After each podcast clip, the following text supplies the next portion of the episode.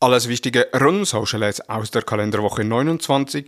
Heute mit diesen Themen Reels mit Boost-Funktion, YouTube-Partnerschaft mit Spotify, Netflix-Ads, LinkedIn Business Manager und Landingpages versus Messaging Marketing.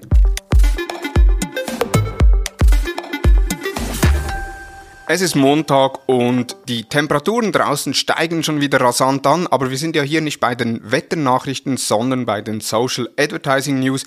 Dein kurzes Newsformat mit allem Wichtigen rund um Social Advertising aus der Vorwoche, so dass du informiert in die neue Woche starten kannst. Mein Name ist Thomas Besmer und ich begrüße dich zu den Social Advertising News des Digital Marketing Upgrade Podcasts der Hutter Consult. Reels mit Boost-Funktion. Reels hat bekannt gegeben, dass sie eine neue Boost-Funktion einführen. Wir kennen das schon von Facebook, aber auch von Instagram, wo man einzelne Beiträge boosten kann. Jetzt wird es möglich, dass man Reels gezielt boosten kann. Momentan freigeschaltet für ausgewählte Creator. Das wird wohl auch in Zukunft so sein, dass nur ausgewählte Creator die Funktion haben und somit eigentlich ihre Reels zusätzlich Reichweite verleihen können oder eben auch Interaktion Informationen gewinnen können. Es gibt allerdings Voraussetzungen, die erfüllt sein müssen, damit man ein Reel boosten kann. Einerseits muss das Reel kürzer als 60 Sekunden sein. Es muss im 9 zu 16 Format sein, also es muss wirklich als Reels Format veröffentlicht worden sein und es darf keine fremden Inhalte beinhalten, also beispielsweise urheberrechtlich geschützte Sounds, GIFs, Filter oder interaktive Stickers. Und das Reel darf nicht schon mal auf Facebook geteilt worden sein. Es ist eine einfache Möglichkeit, mehr Reichweite zu generieren auf einzelnen Reels. Sehr, sehr einfach gemacht mit wenigen Klicks, aber eben das Ziel ist halt eher kurzfristig und nicht strategisch gedacht. Von daher auch da raten wir, die Boost-Funktion nur sehr minimal oder gar nicht einzusetzen.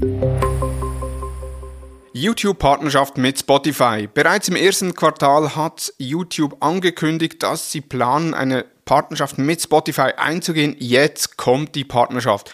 Und zwar können Spotify-User, die oder Spotify-Nutzer, die auch einen Account bei YouTube haben und Videos hochladen, Produkte direkt in den Videos platzieren oder während Livestreams die Produkte einblenden. Bisher haben die Creator oder die Video oder die YouTuber, wie auch immer die man nennen will, die Produkte in den Beschreibungen verlinkt. Das heißt, es hieß dann so, ja, eben ich habe das und das Produkt getestet, du findest den Link zum Produkt in den Beschreibungen. Neu kann das Produkt direkt im Video integriert werden. Alles wird direkt aus dem Shopify Shop synchronisiert. Das heißt, auch wenn Produkte beispielsweise nicht vorrätig sind, wird das entsprechend angezeigt. Auch Preisänderungen werden direkt angezeigt.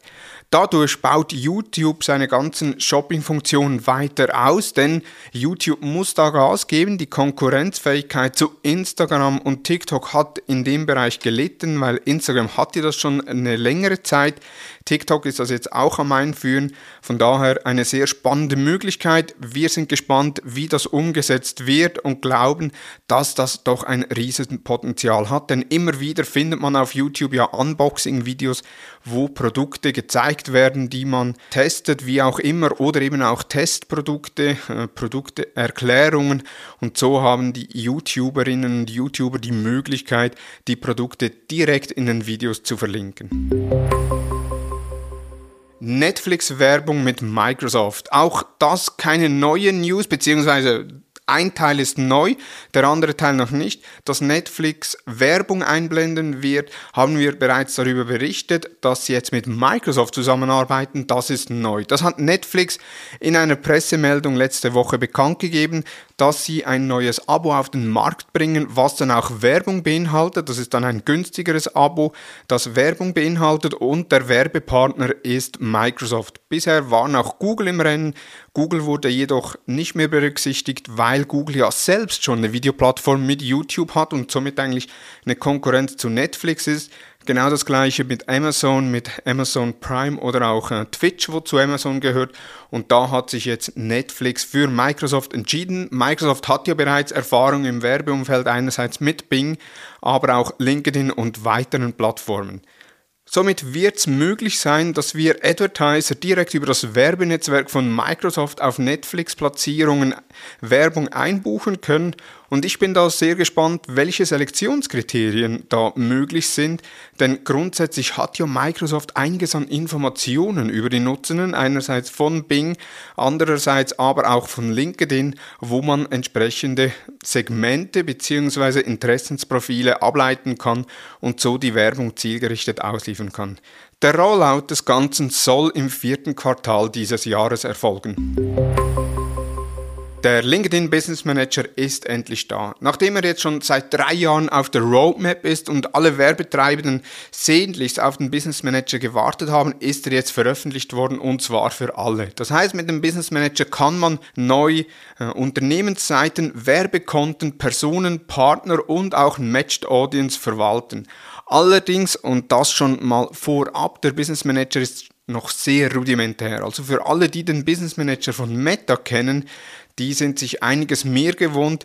Der Business Manager von LinkedIn hat eben die fünf, sechs Bereiche und dann hat sich's. Zudem hat er noch einige Bugs oder auch fehlende Funktionen, wie beispielsweise kann man, wenn man einen Partner hinzugefügt hat, also als Agenturen Unternehmen hinzugefügt hat, kann man diesen nicht mehr löschen. Man muss da über den Support gehen von LinkedIn. Im Digital Marketing Upgrade Podcast habe ich letzten Freitag mit Theo und Belinda von der Hutter Consult über den LinkedIn Business Manager gesprochen, was er kann, was noch fehlt und vor allem sehr wichtig, wir haben auch Tipps für die Einrichtung im Podcast kundgetan. Das heißt, Dort gibt dann Theo und Belinda einiges an Tipps, wie ihr den Business Manager richtig einrichten sollt, welche Fehler ihr vermeiden müsst und vor allem auch sehr wichtige Inputs für Agenturen, damit sie da den Business Manager nicht falsch aufsetzen, was ja in der Vergangenheit mit dem Facebook Business Manager doch in einigen Unternehmen passiert ist.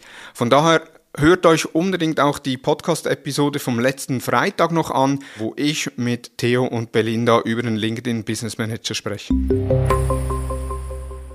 Landingpages versus Messenger Marketing. Messenger-Apps sind die meistgenutzten Apps überhaupt. Jeder nutzt irgendwie eine Messaging-App, meistens WhatsApp oder Instagram DMs oder Facebook Messenger, aber natürlich auch Trima, Signal und was noch alles auf dem Markt gibt. Durch das, dass man in den Messenger-Apps meistens auch mit Bots arbeiten kann oder eben mit äh, sogenannten Automatisierungen über Drittanbieter, hat man auch die Möglichkeit, dass man da eigentlich eine Interaktion führen kann, ohne dass eine Person involviert ist. Und somit hat man die Möglichkeit, dass man eine Messenger-App oder Messenger-Marketing betreiben kann und als Ersatz für die Landingpage. Also man kann sich das so vorstellen, man hat ein Click-to-Message-Ad bei Meta, man klickt auf das Ad, kommt dann in den Messenger seiner Wahl, beispielsweise WhatsApp, und dort äh, werden einem dann Fragen gestellt oder es kommen dann Informationen über das Produkt und verschiedene Button, was möchte ich mehr erfahren. Das heißt, ich muss dann nicht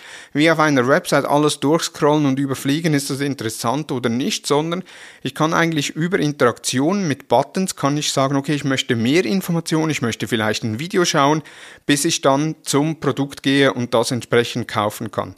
Ein Riesenvorteil ist, dass das Ganze natürlich dann auf den Plattformen passiert, also beispielsweise auf WhatsApp, Instagram oder eben im Facebook Messenger und somit hat man keine Tracking-Einschränkungen.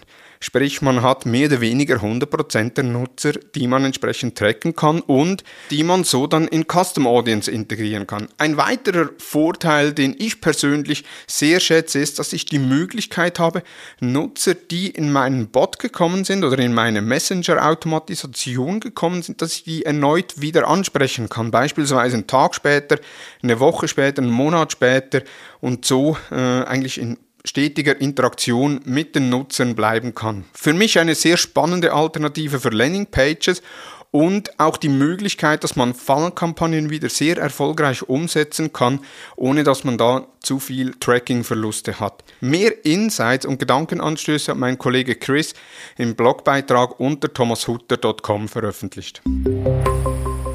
Das waren die News der letzten Woche. In den Show Notes sind alle Quellen nochmals verlinkt. Wir hören uns am nächsten Montag mit den Social Advertising News. Nun wünsche ich dir einen erfolgreichen Wochenstart. Hoffe, dass du ein kühles Plätzchen hast und einen kühlen Ort, wo du arbeiten kannst oder eventuell sogar in den Ferien bist. Und wir hören uns eben, wie gesagt, nächsten Montag wieder. Vielen Dank fürs Zuhören und tschüss.